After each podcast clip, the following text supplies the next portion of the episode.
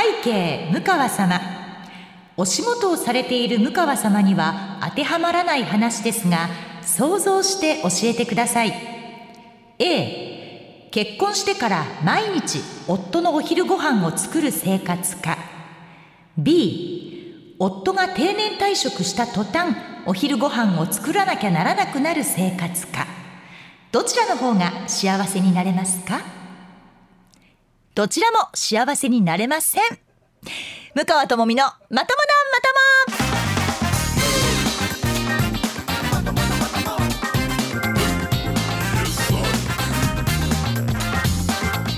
2023年9月23日土曜日夜9時から配信しています。MBS ラジオポッドキャスト番組向川智美のまとものまとも。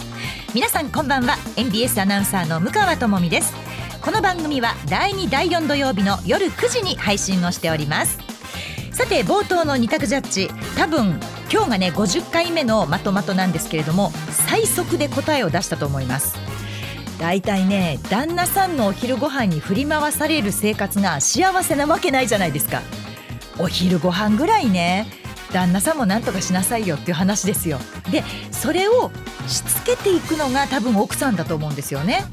結婚した時にはできなかったかもしれない。でもそこからまあ3年経ち5年経ち10年経ちっていう間にあなたお昼ご飯って大体こうやるのよ。あチャーハンっていうのはね具材をこういう風に切ってね。あそう今日はラーメンにしてみようか。じゃあまずお湯沸かしてそうやって奥さんが旦那さんを育てていくという期間は私すごく大事だと思うんですよね。なのでうちは夫がご飯がいるよという時は作るんですけれどももちろんね。でも今日はいらないという時には作りません。でもそう言ってたけれども仕事がたまたま早く終わったって言って帰ってきた時にも夫の分は作っていないので自分で何とかしています。家にあるなんか私がもともと作ってなんか冷凍しといたものを解凍するとかなんか、えー、お魚を焼いてみるとか自分で一応やっているのででそれは後片付けまでちゃんと自分でやってねっていうことを言っているので洗い物まで全部きちんとやって、えー、キッチンはそれで寝られるという状態にしておきなさいというしつけを25年かかってやりました。でもこれがやっぱり自分の幸せそしてもしもしもですよ私は120まで生きるつもりだけれどももし私が先に行ってしまった時に夫が困らないちゃんと生きていけるというそれを教え込む彼のための幸せだと私は自分に言い聞かせています。なので、えー、この方はしじみ頭さんからいただいたメッセージだったんですけれども我が家は自営で仕事場が自宅から近いので夫は毎日お昼ご飯を食べに帰ってきます。もうこれを聞いただけでうわしんどって思うんですけど従って私は朝昼晩3食を作り夫と一緒に食べています。うわもう鳥肌立ちそうです。えー、お昼に外出する時もチンして食べられるようなメニューを準備して出かけますと。偉いですよね。専業主婦になってからの四半世紀これ毎日です。お昼ご飯作るの大変やなぁと友人によく言われます。気楽にランチに出かけられる友人を羨ましいなと思う時もありますが夫が退職して家にいるようになってからお昼ご飯を作る生活になるのは余計面倒で窮屈に感じるのではないでしょうか。長い目で見たらどっちもどっちなんじゃないと思うんですといただきました。いやどっちもどっちなんてことないですよ。それは作らなきゃいいんだったらそれは作りたくないもん。正直言えば。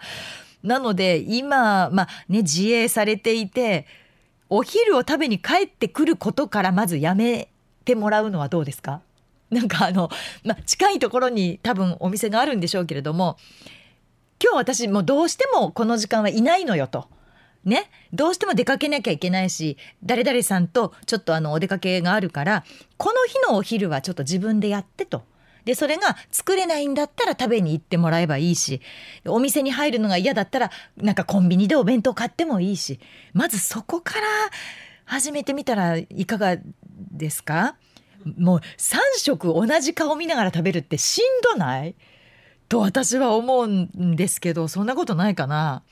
まあ多分このしじみ頭さんも優しいしまあねあのきっと愛し合ってるんでしょうけど私はもう無理かな。3食同じ顔見ながら会話もそんなにないでしょ？毎日毎日。ってなった時に辛いので私はどこにでも出かけられるタイプだしうんなんなら一人でも大丈夫なんでもし本当にしじみ頭さんがしんどかったらそういう日を今からちょこちょこ作っていったらいかがでしょうか？ね同じやっぱり四半世紀ずっとね旦那さんと一緒にいるわけですからそこは工夫です。でこれから四半世紀経っちゃったけれどもこれから旦那さんを教育していくっていうことも大事だと思いますよ。本当にあのどっちかがやっぱり同時に死ぬわけないからどっちかが残った時お互いが一人でもなんとかやっていけるようにべったりとこう寄りかかるっていうことがないようにすることはいいんじゃないかななんていうふうに思います。さて、えー、今日のまとまとですけれども前回からなんかいろんなことがありすぎてすごく忙しい2週間だったんです私的には。まず誕生日があったでしょ？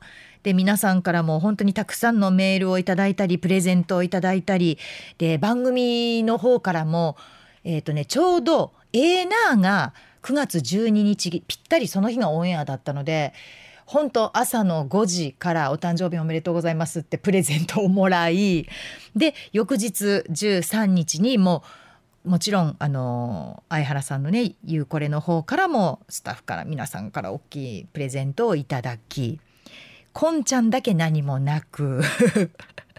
で、えーと、週明けてからもまたあの韓国ドラマのえー、ラジオをやるんですけれどもそのスタッフからも「ちょっと遅くなりましたけど」と言ってプレゼントをいただきもう本当にありがたいなという誕生日でございました。ゴーゴーになる55歳なわけですけれどもこんなにこんなに祝ってもらえるのかってすごくハッピーでした。で思わずツイートしたのが私あの朝起きてパッとあのツイッターをピッて開けたら風船がウィーンって上がってくるでしょ誕生日って泣きそうになったの。こんなに祝ってもらえるんだって思って、まあ、ツイッター、まあ、X ですけれども。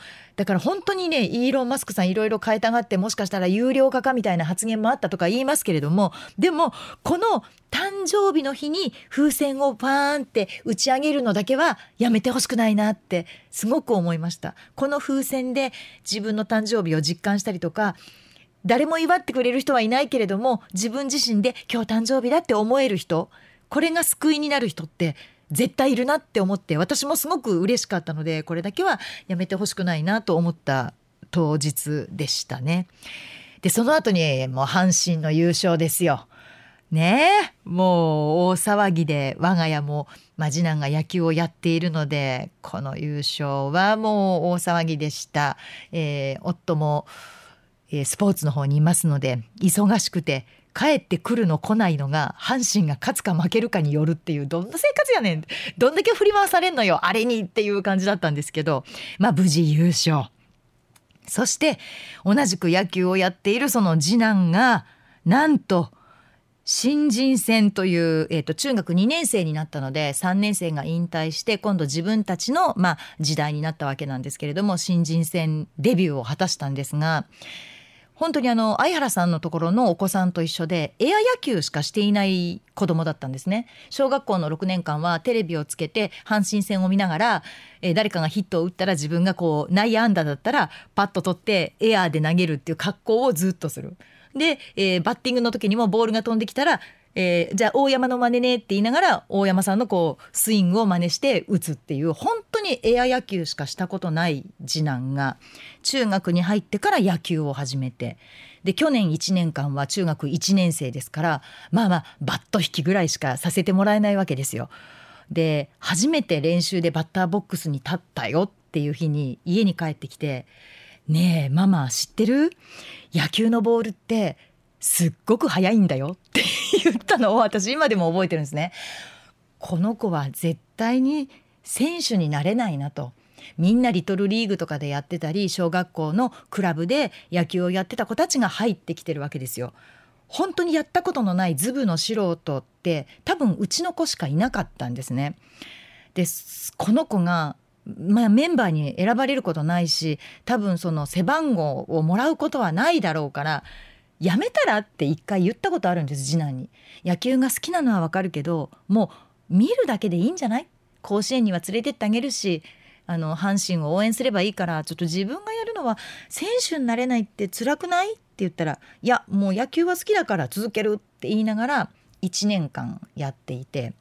で長男は私にいろんなことを喋ってくるんですね今日あった出来事自分が考えていることこれについてこう思うママはどう思うも含めてすごく話しかけてくるんですけど次男は割と秘密主義で自分が今何をしてるか何を考えているかそれにどう行動するかっていうこともほとんど言わないんです。私が聞くとなんかポロポロっというぐらいだったんですけれどもその中学1年生の間の1年間に最初に与えられたポジションがレフトだったんですって。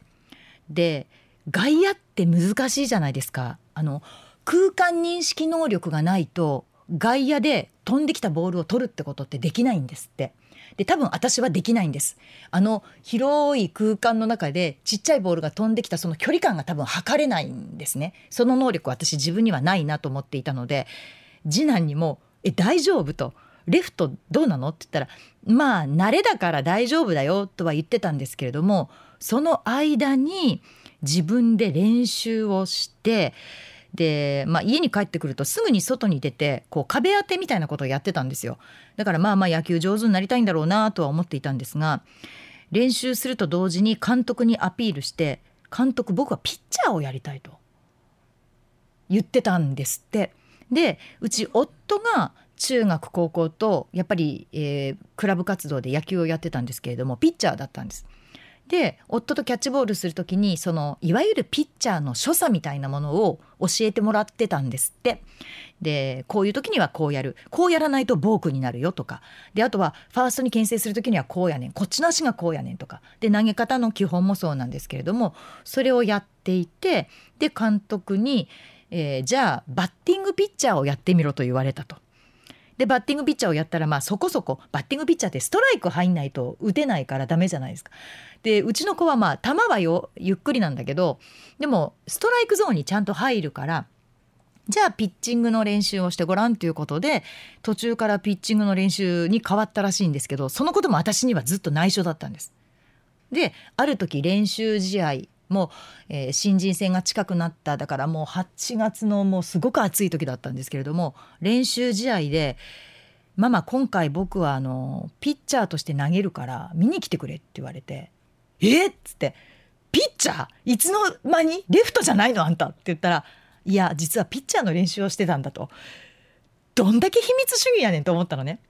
でもそんなね中学に入って始めた野球でピッチャーなんて投げさせてもらえるわけないと私は思っていたからあ一応ピッチャーというまあ、うん、ピッチャーなんだろうけど投げるかどうかは分かんないなと思いながらも一応見に行ったらなんと先発だったんですよ。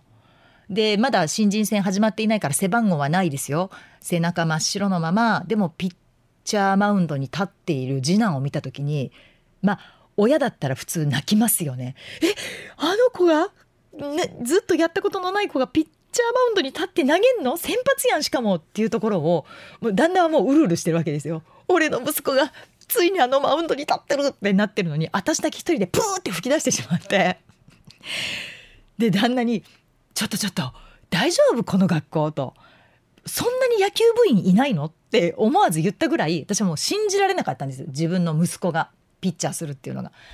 で投げ始めたら投げられるじゃん。ってまずびっくりしストライク入るじゃん。でびっくりしで投げ方がすごく綺麗だったんですね。やっぱりこう見てたからプロの選手たちのだからモノマネが上手なんだろうと思うんですけど投げ方綺麗やなと思って見てたんです。で私も野球好きで見てたからあの、まあ、後輩たちの実況も聞かなきゃいけないからずっと見続けていて。で気になることを23私がね次男にアドバイスしたりとかしてたんですけれどもついに新人戦がじゃあ始まりますって言った時にママの誕生日に、えー、背番号が配られるからと。で僕が1番をもらってきたらそれがママへの誕生日プレゼントだからねって言われて分かったじゃああの楽しみに待ってるけどでも一番じゃないからといってママは別にあなたを責めたりしないし嬉しくないことはないからだからもう一番もらえる方が奇跡だからあんまり期待しないで行った方がいいよっつって朝行ってらっしゃいって言ってママ送り出したんです。で帰りに、まあ、次男から「ただいま」ってって帰ってきてどっちから言うかなこれと思いながらまあ私は黙ってこう、まあ、晩ご飯の支度してたら私の後ろをうろうろうろうろするわけですよ。これも絶対なんか言いたいんだろうなと思いながら我慢してたんですけどついに「もらったよ背番号」って言い出したので「あそうなの？えー、どうだった?」って言ったらパッと出して「1番」。よかったやん。エースナンバーじゃん。じゃあ何先発で投げるの？って言ったらまあそうだね。エースナンバーだからね。って嬉しそうに言ってでまあ私にこれだから誕生日のプレゼントだけどいい？って言うからもう何もらうよりも一番嬉しいわ。って私はでもお腹の中でも本当にプププってもう笑うしかないわけですよだってやったことない子だったから私の中にはずっとやってないやってないっていう次男の姿しかないのでエア野球をやってる次男しかないから大丈夫なんかなこの子に1番をあげて監督本当に見てるかっていうぐらいの心配だったんです。で、えー、先日新人戦が行われました。でマウンドに立ってました先発としてもう本当にもう旦那号泣ですどどうしました？その涙は何すかってぐらいもう泣きながらもうビデオカメラをセットしてるわけよ。で次男しか映ってないわけもう他も映らないとさもう野球わかんないじゃんっていうゲーム展開わかんないじゃんって思ってんのにもうずっと次男を固定で撮ってるわけよ。でまあ私はもうプッププって笑いながら「いや本当に大丈夫かな？皆さんにご迷惑かけないかな」と思いながらもうあのお母さんたちに「もしもう心配かけたらごめんなさいね本当迷惑かけたらごめんなさいね」って言いながら、まあ、見てたら頑張ってました。そこそこ頑張ってました。なかなかやるやんって思いながらうんうんこの子はこの子なりに頑張ってたんやなって。なんかちっちゃい頃からお兄ちゃんの影に隠れて割とこうなんだろうな本当に何も言わないし何考えてるかよく分かんないしでもこう愛されキャラというかあのすっとんきょうなこと言って笑わせたりとかあの面白い子だったんですけれどもこの子が自分の力で初めてあそこのマウンド背番号1を勝ち取ったんだなって思うとあそりゃ頑張ったねという気持ちになりましてなんか阪神のあれがかかった戦いよりも大きい声を出して応援している私がいました。もうああいう時すごいね。でカメラが横にあるから私のでっかい声が全部入ってるんですよカメラに。で家帰って見直したらほとんどママの絶叫だねって言われたんだけどそれぐらい「いやいやピッチャーナイスピッチン!」とかって私の方が大きい声で 叫んでるぐらいだったんですけどでもそんな、えー、我が家のこの2週間のイベントだったかな、まあ、一番大きいのはその次男の新人戦デビューだったんですけれどもこれからもねまだまだこれで完成形じゃないからちゃんと頑張っていっぱいご飯食べて体を大きくしてやっていくんだよっていう話をしたんですがあのまあスポーツに沸きなんか年は取ったけれどもうんいいことあった2週間でした。なんか誕生日を迎えて新たにこうリスタートというかもう一回スタートを改めて切った2週間のスタートダッシュとしてはすごくいい2週間が過ごせたんじゃないかなというふうに思います。個人的にもで、まあ、家族のこともそうだしなのでこのまとまともちょうど今日が50回なんですけれども引き続き皆様にもうねごめんねいつも話が長くなるから本当申し訳ないんですけれども今日はほら愚痴とかさ皆さんにもらってるでしょ？怒りとか悩みとか愚痴とかで愚痴ってさどうしても長くなるじゃん。で私も愚痴が私まず私の愚痴を聞いてほしかったわけよ。だけどさもう長いよね十分オープニングでね だから今どうしよう私が我慢するべきか皆さんのちょっとたくさん頂いてるねメッセージも紹介しなきゃと思いながら悩んでるけどまあでも私のポッドキャストだから喋るけどね ということで今回のポッドキャスト配信もどうぞ最後までお楽しみください。おかん、みかさん、始まるで。シャランランランラムカワシャランランランラトモミムカトモミのまとものまとも。ともみのちょっとこれ聞いて。さあこのコーナーは私向川智美が最近気になっていることをちょっと聞いてもらうコーナーなんですが今日はメッセージテーマ、えー皆さんに最近のお悩みお怒り愚痴をぶつけてくださいというのをテーマにしてましたんですね。そしたらまあいただきました。で読んだところやっぱりね愚痴って長いのよ文章が。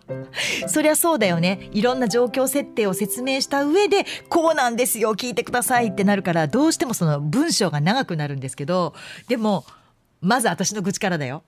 絶対もうまず私の愚痴を言わせて。もうこれが言いたくてテーマをこれにしたようなもんなので。どう思います？これ。本当ねちょっといかがなものかっていうかみんなこうなの世のお父さんって思ってることがあるんですけどずっと不思議に思ってたんですよ。最初はまあ当たり前っていうかそんなもんかなだったんですけど最近「ん?」っていうのがこの夫という生き物は朝行ってきますと言ってまあ外に出ますよね会社に行きます。会社に行くと家のこととか子供のことまあ私のことも含めてこれ全部忘れてしまう生き物なんですか？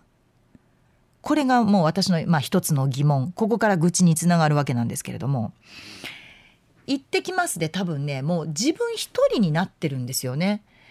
今日子供がどんなスケジュールであろうが妻がどんなことをやっていようが多分何も考えてないのが夫なんだろうなってまあうちだけかもしれませんけどっていう愚痴なんですね。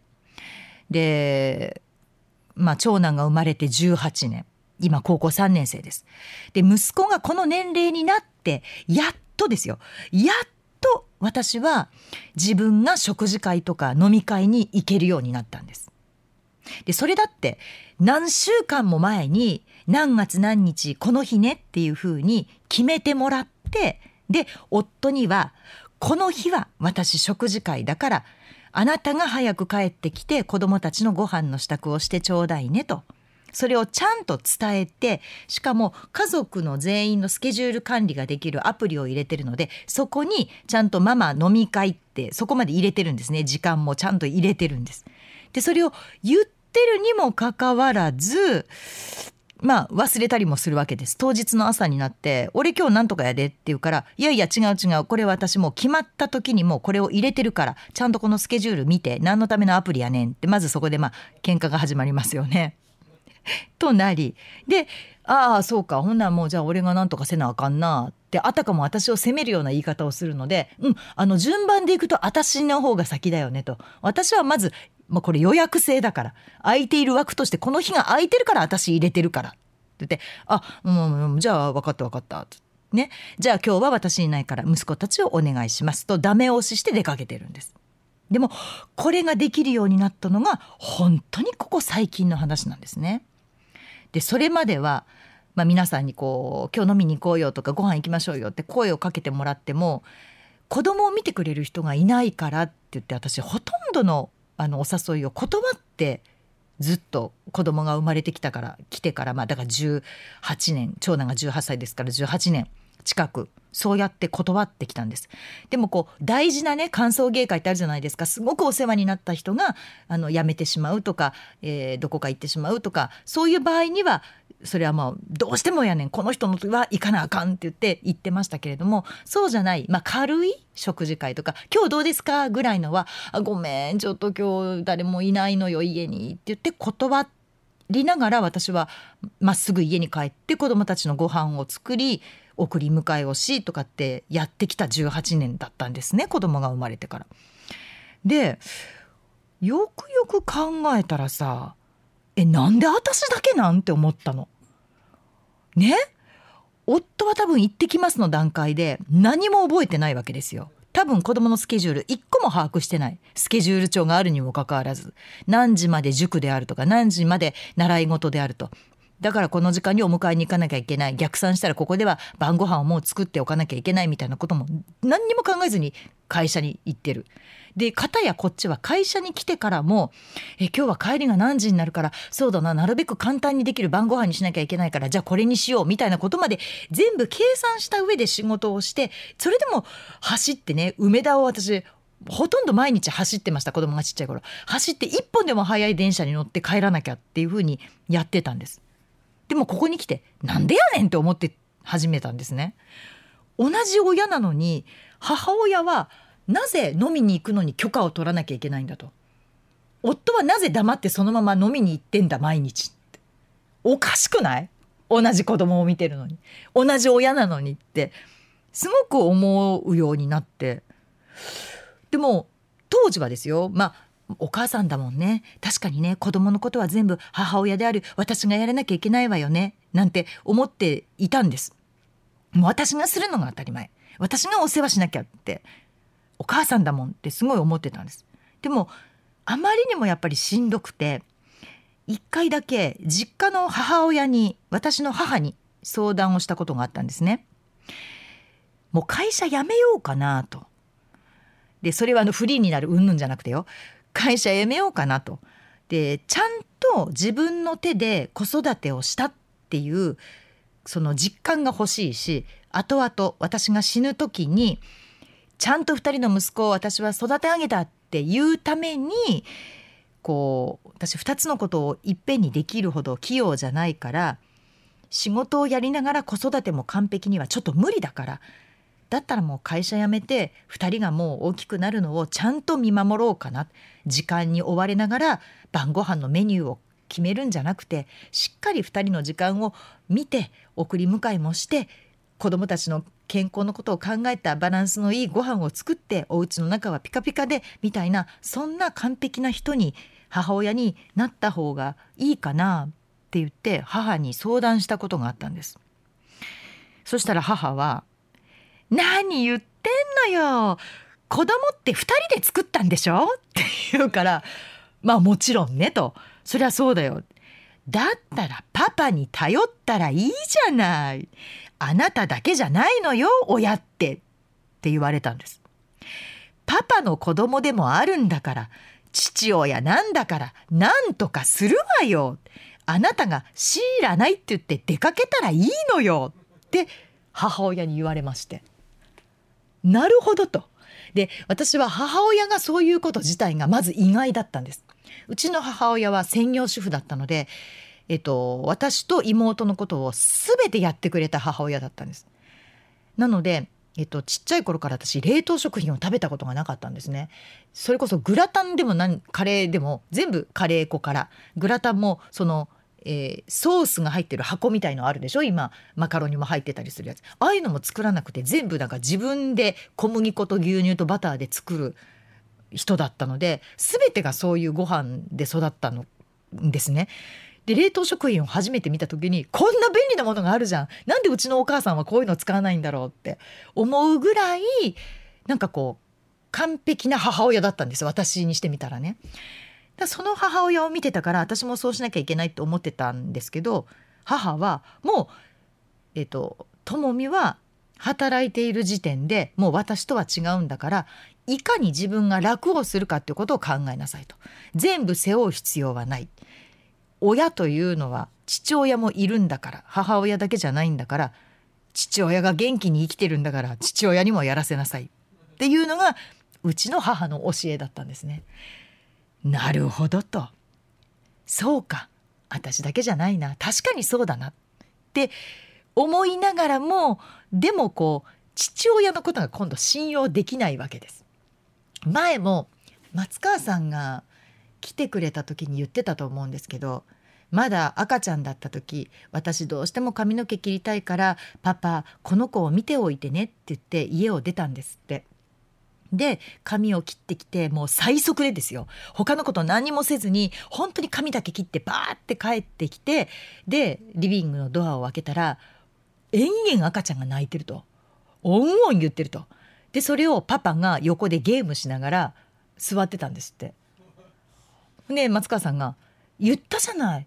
子供見といてって言ったよね。うん見てるよだから。で本当にだから目で見てるだけだったの。だってそれ聞いた時に「はい!」って言ってもうびっくりして「松川さんそれはパパをもう一回教育しなきゃ」って言ったら「私もそう思いましたあの時に」って言ってたんですけど男の人って私そういうところあるな。多分まあうちの夫はそこまでではないかもしれないけどそれに近いところがやっぱりね母親みたいに気がつかないんですよね。毎日ずっと一緒にいないから。24時間一緒にいるのはやっぱり母親じゃないですか。っていうところがあるから父親をなんとなくそうこう信用できないところもあるから大丈夫かな預けてと。晩ご飯にインスタントラーメンとか食べさせるんちゃうんこの人みたいに。別にいいんですよ。そんな日が多分1日ぐらいあってもいいんだけど私がこんだけ苦労していろいろメニュー考えて作ってで子供が食べたこれが子供の血や肉になるって思いながら私やっぱり作るんですよね母親ってね。でも何にも関係なくお腹が空いたほんなんそこになんかインスタントラーメンあるんちゃうんとかカップ焼きそばあるでとか多分言いそうやなと思ってて。それがちょっと信用できなかったから大丈夫かいなと思ったんですけどそれも山梨の母に言ったら「毎日じゃなければ大丈夫わよ」って言われて。そっか私がちょっと神経質だったのかなとは思うんですけれどもやっとそれをこう言われて理解できてそれでも予約制で私この日だったらなんとかなるわ夫が特に夜仕事を入れてないからって言って予約をして、えー、約束を決めてから飲みに行くでも夫はそうじゃない行ってきますって言ったらいつ帰ってくるか分かんないっていう生活がやっぱり未だに続いてるんですね。これが私が今日むちゃくちゃ皆さんに言いたかった愚痴なんですよ。おかしないっていう。なんで私だけそうなん？私だって行ってきますって言ってこのまま仕事が終わって飲みに行こうってなったらそれ行きたいさ。で勢いでみんなで今日行きませんっていうこともあるやん。でもそれを私は断って帰ってんのになんであんたはそこで飲みに行くの？ってもうすっごく納得いかないんだけどこれだけそれこそさ働く女性が増えたって言ってね。でお母さんたちもみんな働きながら子育てしている中で夫の協力っつったらそこしかないじゃんだって。でしょ？それなのにまだ飲むことを優先すんのかと。自分のことが優先かいって思ったら絶対おかしいわってすごく思ってるんですけど間違ってる私。そんなことないよね。そんなことないと思うんだけど。なんかまあやっと子供が大きくなったから父親ができなくても子供たち同士だけで何とかするようにもなって。でこの間も晩ご飯に私がもうどうしても間に合わない仕事だったんですね。どうしてもちょっと夜遅くかかると。で夫は夫で俺も今日は仕事だと。飲み会じゃないと。仕事だから。じゃあどうしよう2人のご飯。でとりあえず家に帰ったらじゃあ洗濯物を取り込んでください。でそれでお風呂に入っておきなさい。でそれでも私が帰ってこなかったらって言った時点で長男が「ウーバーイーツでも取るよ」ああ子供たちの方が成長してる。そうだね。ウーバーでいいね。配達料は高いけどウーバーでいいよ。そこはもうあの好きなもの食べなさいって言ったら本当ちゃんと2人で相談して店まで決めて、えー、サラダまでちゃんと取って食べてました心配することはないって思ったんですけどまあそこには神経質である私のせいっていうのもあるんですけどねでも本当なんかこうなんで夫という生き物は何の断りもなく飲みに行けるのだろうかっていうのが私の愚痴でございました。これ賛同してくれる人いるかな？いるよね？いると思わない？絶対おかしいと思うもん。世のお母さんたちがどれだけ飲みに行くの我慢してるか。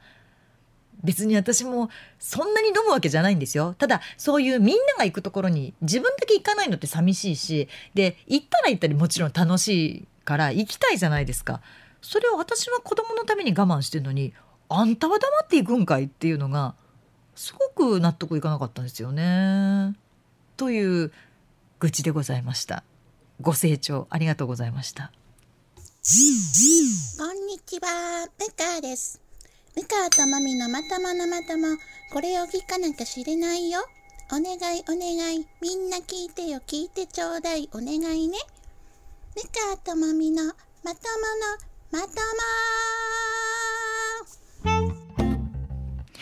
さあさあお待たせいたしました。今度は皆さんからの愚痴とか悩みとかねお怒りでございますけれどもその前に前回のまとまとであのエプロン騒動がございましたけれども覚えてます？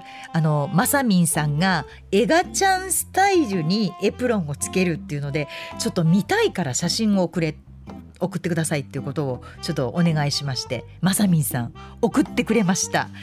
すごいです。写真が4枚ございます、えー、まさみんさん、えー、ムーヤンこんばんは。早速ですが写真送ります。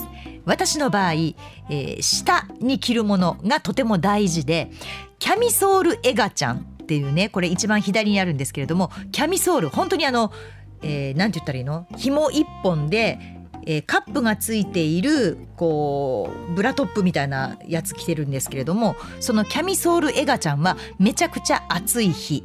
にこれを着てるそうなんです。だから腕も出てますしもうデコルテまで出てます。だけど下はエガちゃんだから黒いスパッツ履いてます。ででこれがめちゃくちゃ暑い日。でその隣半袖エガちゃんがちょっと暑い日。これは半袖で上下黒でございます。これもだからエアリズムなんですよねきっとね。そして、えー、まあ、その次がミニスカートを履いています。ミニスカートを履いているエガちゃんはエアコンを入れる日です。ね、エアコンやっぱりちょっと冷えるのでお腹のあたりにミニスカートブルーのミニスカートを履いてるんですけれども実はこのミニスカート本当は腹巻きなんです。ってかどういうことって思うんですけど腹巻きを、まあ、スカート代わりにして履いているってことなんですね。だから余計お腹周りはちゃんとエアコンが入ってるけどまああったかい冷えないっていうことなんでしょうね。で、えーと、胸の方までこう上げることができると。で私は腰あたりが冷えるので腰で止めてますっていう。上まで上げられるっていうタイプの、まあ、スカートを、えー、エガちゃんスタイルの上に履いています。そして一番右側がえー、とこのパターンのエガちゃんにエプロンをします。普通でしょと。確かにエプロンをつけてしまうと上から全部肩からつながっているエプロンなので黒いエガちゃんスタイルの袖と足元にのスパッツしか見えないんですよ前から見ると。でこうやって見たらあなんか黒の T シャツに黒のスパッツ履いて長いエプロンつけてて別にこのまま「あこんにちは」って正面だけ見る分には全く問題ないと思います。ただだからねこの間も言ったけど後ろを見るとエガちゃんだから 多分もうお尻のラインもくっきり見えるしねあのあまり見せたくないなっていう後ろ姿だとは思います。でこのエプロンがなんとアフタヌーンティーのものだそうなんです。確かにすごく素敵なエプロンなんですね。でさらっとしていて気持ちいいエプロンです。お見せするほどのものでもないんですけどねとお書きですけれどもそんなことないです。すごく本当にあの綺麗なエプロンだなと思って私も思いました。あのブルーの字にこれ花柄なのかな？そしてちょっとあの薄い、えー、ベージュのちょっと光沢あるリボンがつけてる感じですごく高級感あふれる。あアフタヌーンティーねなるほどねっていうエプロンをつけていらっしゃいますけれども。これなかなかですよ。本当にこの格好でエプロンつけるんだなっていうやっぱり一番暑い日のキャミソールエガちゃんは強烈ですね。このキャミソールエガちゃんのキャミソールも黒にしてほしかった。できたらね。そしたらこうこれはね白なんですよ。あの送っていただいた写真はね。で面白いことにあのスパッツを履いた股間の部分にこうハートとかうさぎちゃんをこう 貼り付けてくれてるんですけどなるよねそうなるよねやっぱりね。なんかこうほら変な線が入ったら嫌だしさ。ということで多分こう加工をしてくれてるんですけれどもこういう方がいらっしゃるというまさみんさんありがとうございます。写真わざわざ送っていただきまして。で哀愁の警備員さんもね写真送ってくださったんですけれどもエプロン姿じゃなかったんですよ。それは却下。愛愁の警備員さんそんなんあかん。エプロンでなんだっけ猿お猿さんとかねなんか可愛いのがあるっていうからそれ楽しみにしてたら男前なのは分かりましたよ。愛愁の警備員さんがね。なんか若い頃の写真と今の写真とあの2枚並べてありましたけれども。それは採用しません。エプロン姿が見たかったなというふうに思いました。でもあのまさみんさんありがとうございました。すごく参考になるんかなこれ。どうだどうだろう。だからといって私この格好家でするかって言われたらやっぱちょっとやっぱ勇気ないな。うん。あの部屋着にエプロンかなというふうには思いますけれども。うんあの面白い写真でした。ありがとうございます。さあでは参りましょうか。最初にまるに勝ったエピソードからいきましょう。まあ私が言うところのまるに勝ったというのはうんとエア野球に勝ったっていう次男の話さっきの話なわけですけれどもエア野球に見事勝ちました。試合は負けたんですよ。1回戦勝って2回戦がもう決勝だったのでそれに勝てば次の大会大きもう一つ大きい大会に行けたんですけれども残念ながらそれは負けました。ただ負けた時に私はまあよくよかやったなわーって拍手したんですけれども、えー、うちの旦那さんは号泣でしたね。もうまた泣くんかいっていうぐらい泣いてました。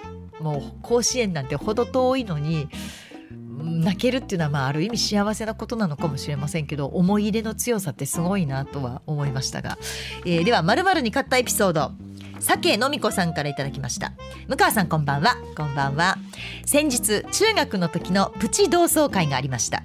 その人たちとは30年ぶりぐらい会ってなかったんですが中学の時に私が片思いをしていた男子を奪っていったマドンナも来ていたんです。なるほど。が田舎にずっといるせいか私より10歳は老けて見え肌ツヤも全くなくシワッシワ。その子のピークは中学で終わっていて私はまだまだピークの真っ最中です。勝ったとおたけびをあげました。おめでとう酒さん。こういう勝負って女子はするんですよね。やっぱりね。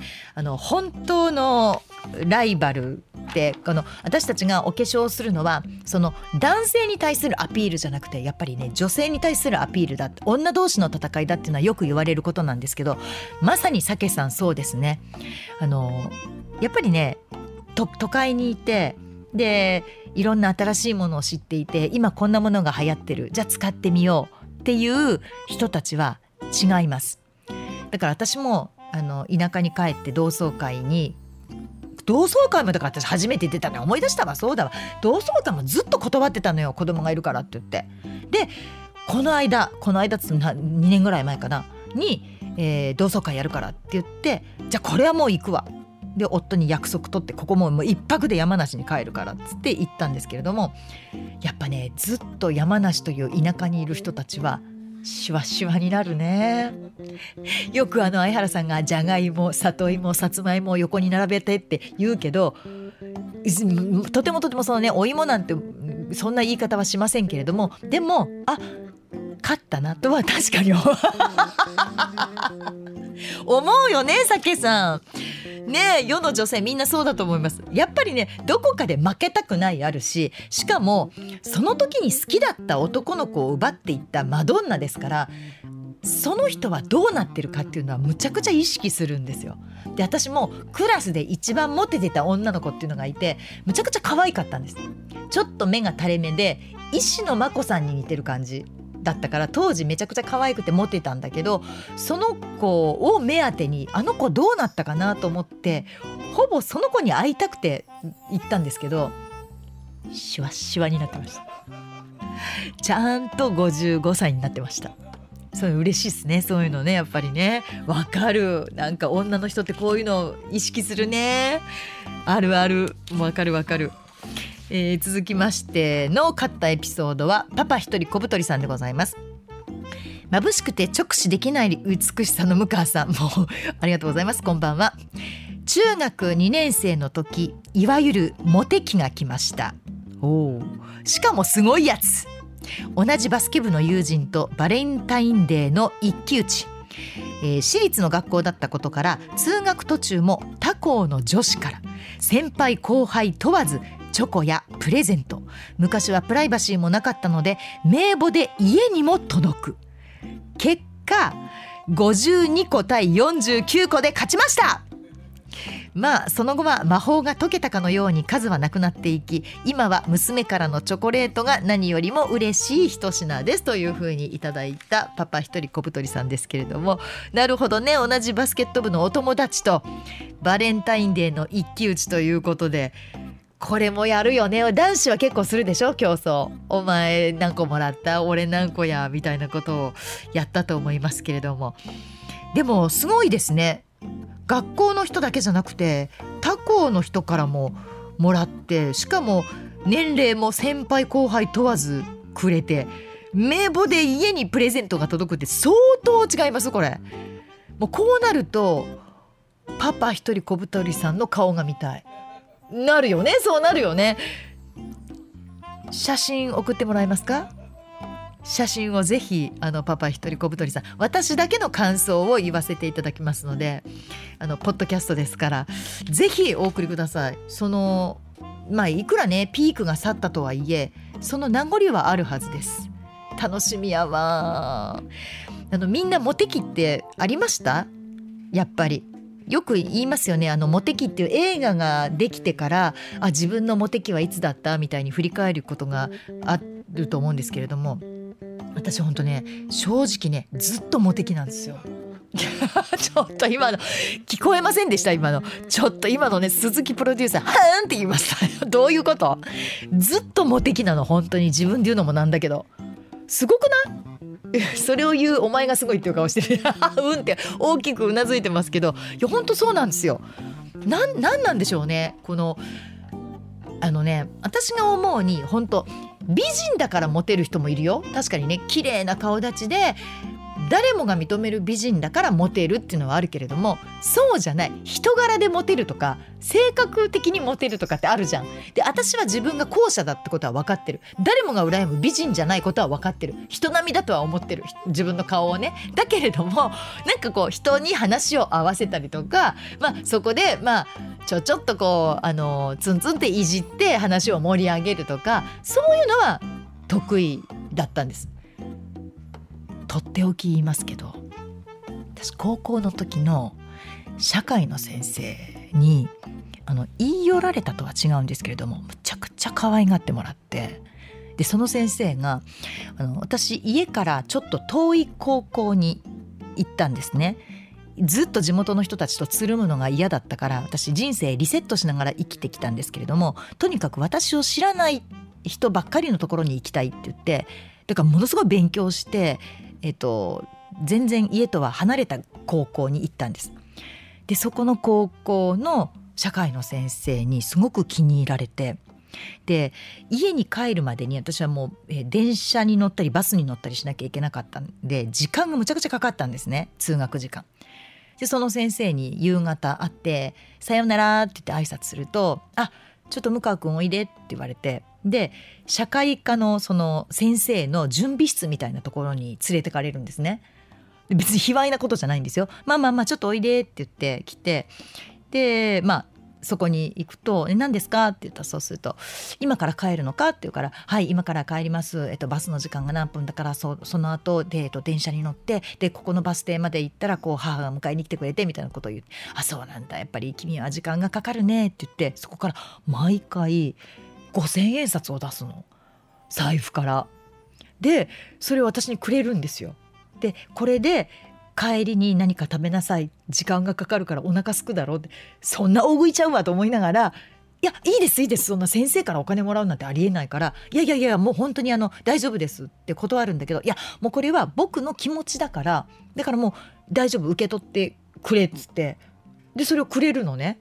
でだからといって別に何も強要しないんですよ。休みの日にデートしようとかなんかこの後空いてるかとか全然そういうのなく本当に健全に社会科の先生と私、まあ、生徒っていう立場だったんだけどなぜかそのお金をくれる先生だったの。不思議な。でもうね年齢も私がだから17歳とか18歳で定年近かったんじゃないかな。50代後半ぐらいの先生だったんですけどすっごく優しい先生ですっごくいい先生だったんですよ。まあそりゃそうよね5,000円毎日くれんだからさ。だから私も帰る時になると社会科室の前をうろうろするようになって 用もないのに帰りますって言いにわざわざ行くみたいなでわざわざ行くと1,000円しかくれなかったりするんだけどでもすごい変わってる先生ででもその先生にはすごく可愛がってもらった印象しかないんですよ。で私大学受験は日本史で受けたんですけれどもその先生世界史の先生なのよだから別にその先生から何を教えてもらっても何の役にも立たないんだけどでもなんかこうあの向川君は頑張ってあの遠いところからうちの学校に通ってるっていうのがすごく響いたみたいでそんなことありましたね。まあ高校時代は、まあ、先生からもそうだしあとまあ大学生になってからも、まあ、社会人になってからも結婚してからもモテ期はずっと続いてるっていう もう鈴木プロデューサーが呆れてふんぞり返ってますけれども、えー、そんな私でございますのでパパ一人小太りさんぜひ、えー、写真を送ってくれたら嬉しいなと思っております、えー、続きましては買ったエピソード今別府敦子さんでございます。勤務先に今年の春新卒で入社した H 君。背がスラッと高くて髪の毛がサラサラ。よく見たら細マッチョだわ。仕事もよくできるわ。なのに誰にでも優しくて丁寧な物腰。BTS にいても不思議じゃないぐらいの超イケメンです。当然若手社員や学生バイトの女子からはキャーキャー言われまくっています。先日転勤していく社員さんの送別会で僕まるさん。まあこれは今別府敦子さんのことなんですけど僕まるさんみたいな年上の女性がタイプなんです。まるさん。まるさんがドストライクなんです。個室居酒屋で突然まさかのカミングアウト。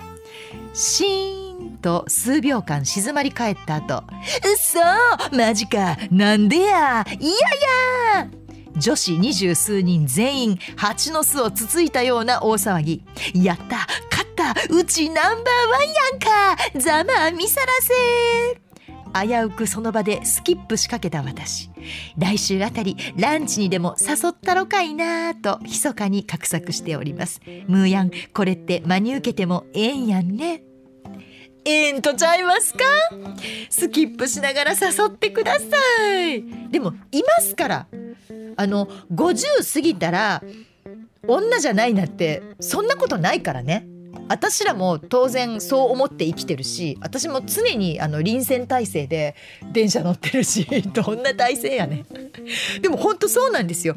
でこれで今別府敦子さんはまた綺麗になるわけです。ね？であの哀愁の警備員さんをまた虜にするわけですよ。でもそういう年上男子が好きっていうあ女子が好きっていう人は絶対いますから。やっぱりいろんな好みいますから大丈夫です。これはえ誘ってほしいな誘ってでその後どうなったかその後を教えてほしい。ランチじゃなくて夜でもいいん違います？これ。もう大人なんだしね。ダメ？ダメなの？旦那さんいたらダメなの？あそう哀愁の警備員さん聞いてる。哀愁の警備員さんにちょっとなんか次の回はポッドキャスト休みらしいよっていうのはどう？ほんで哀愁の警備員さんには聞かせないみたいな。えー、ダメダメかな？でもこれを送ってきてるのを聞いた哀愁の警備員さんはやきもち焼くんだろうか？そんなさかっこいい H 君が俺の嫁を指名してドストライクだって言うてるみたいなのはねちょっとやきもち焼くかもしれないからえー、ちょっとじゃああのまあランチでもいいです。ぜひこれはあの真に受けても本当にいいと思います。私も絶対真に受けます。もう即ランチ行きます。これどうする？今別府さんが置くおおごるの？えまあでも H 君におごらせるのもなんだから今別府さんがおごるか。まあまあ割り勘でもいいけどね。だって向こうがタイプだって言ったんだもん。向こうがドストライクだって言ったんだもん。そこはいいんちゃいます？ランチだったら食べた後になんか2人でねちょっと甘いものでも食べてもいいし。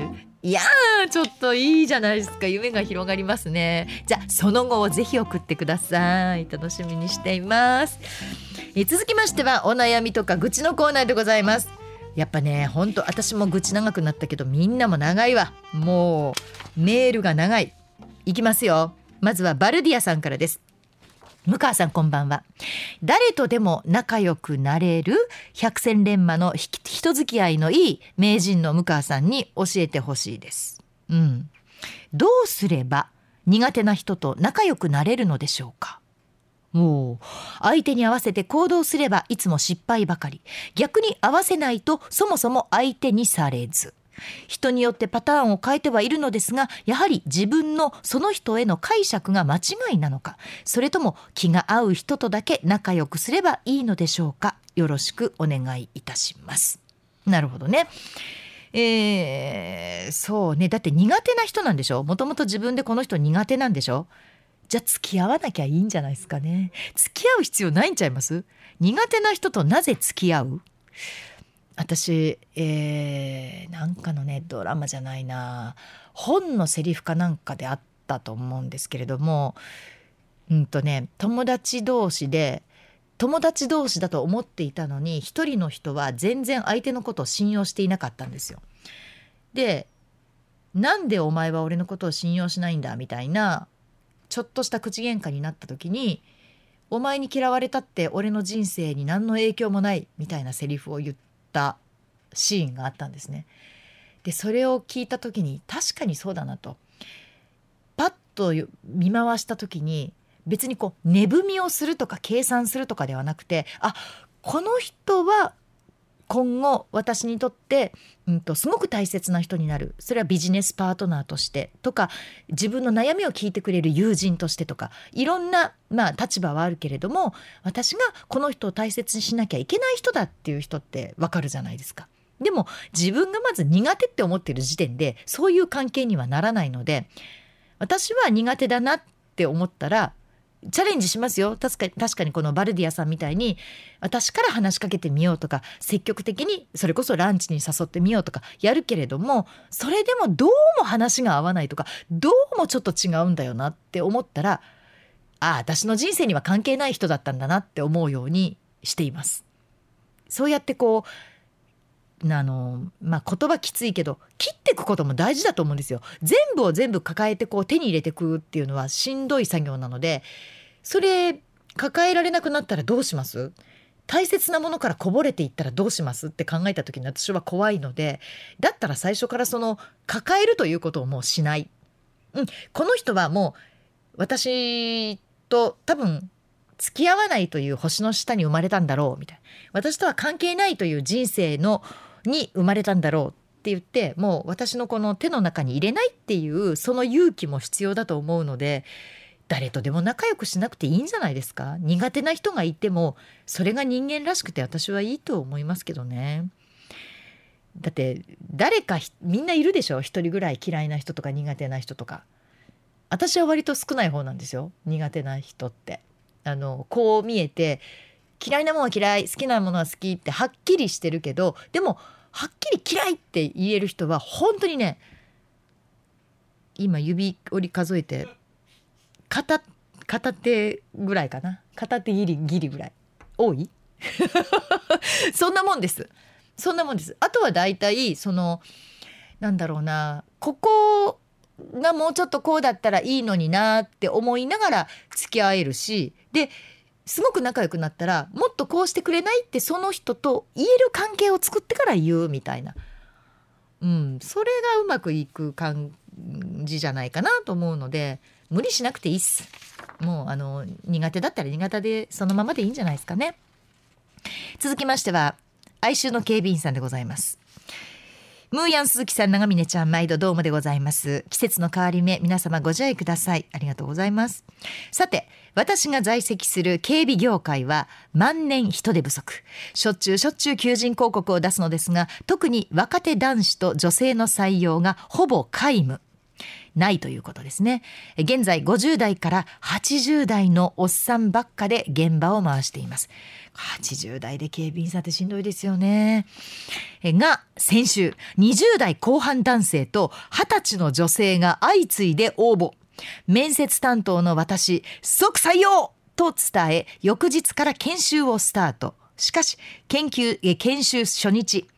毎週水曜日と金曜日は休みたいです。とか夜勤 OK って言いましたけどやっぱり無理です。とか。面接で聞いていなかったことを2人同時に口を揃えて言ってきました。問い詰めたらこの2人同じアパートで暮らす同性カップルでしかもパチンコ屋さんと掛け持ちで働きたいですと白状。さらに昨日は12月23と24と31から1月10日までこれも休みますなどとほざき上がりました。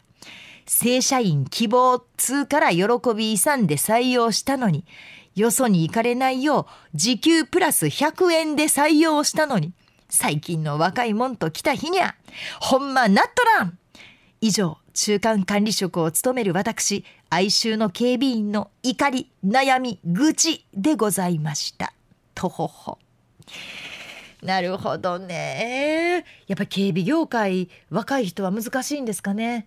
あの相原さんが若い時にねやってたってあのよく話をしてくれましたけどきついって言いますもんね。暑さ寒さ両方しんどいですしね。夜中になったらますますしんどいしね。まああの心中お察しいたします哀愁の警備員さん。でもちょっとやっぱりこの応募してきたこのカップルもねもうちょっと考えてよとは思いますね。ここは。でやっぱり要求があったら最初の面接で言わな。そんな12月2324ってもう思いっきりクリスマスでしょ？で大晦日から1月10日って休みすぎや学校やないねんからっていうぐらいねえこれはちょっとまあ確かにあの愚痴りたくもなりますね。でも中間管理職ということなんでまた新たに募集をするんでしょうか。まあ、あの人を見る目もこっちも養っていかなきゃいけないので哀愁の警備員さんますます頑張ってください。続きましてえー、ラジオネームカムカムさんでございます。これってどうなんというふうにいただいたんですが向川さん初めてのお便りですといただきました。ありがとうございます。私のこれってどうなんは会社で爪を切るやつ。いる。わかる。なぜ家で切らないのか。ですよね。朝に夕方に限らずパチンパチンと事務所に響き渡る音。初めて聞いた時は目玉が飛び出るほど驚きました。わかる私とまるっきり一緒。今まで事務所総勢50人のうち1人だけだったのがこの4月からもう1人増えました。奴らの嫁たちは家で家で爪を切らない旦那を不思議に思わないのか。会社で爪を切るのはおかしいと思います。私がおかしいんですか？向川様はどう思われますか？切った爪デスクに飛んできました。これはむちゃくちゃわかる。あの言うたらなんですけどアナウンスルームにもいるんですよ。私もびっくりして。でパソコンでパチパチこうねやってたらパチンって聞こえた瞬間に「嘘でしょ!」ってまず私思わず口に出しちゃったのね。その嘘でしょ。嘘でしょって言ってパッと顔を上げたらまあ名前は控えた方がいいかな。えー、っと頭も、えー、どうしようかな、えー、アルファベットで言ってもわかる？わ分かる？分かるか？分かるな。男性でしたでも。男性アナウンサーだったんですけど私の隣の隣で爪切ってるんですよ。もうすっごくびっくりして「え？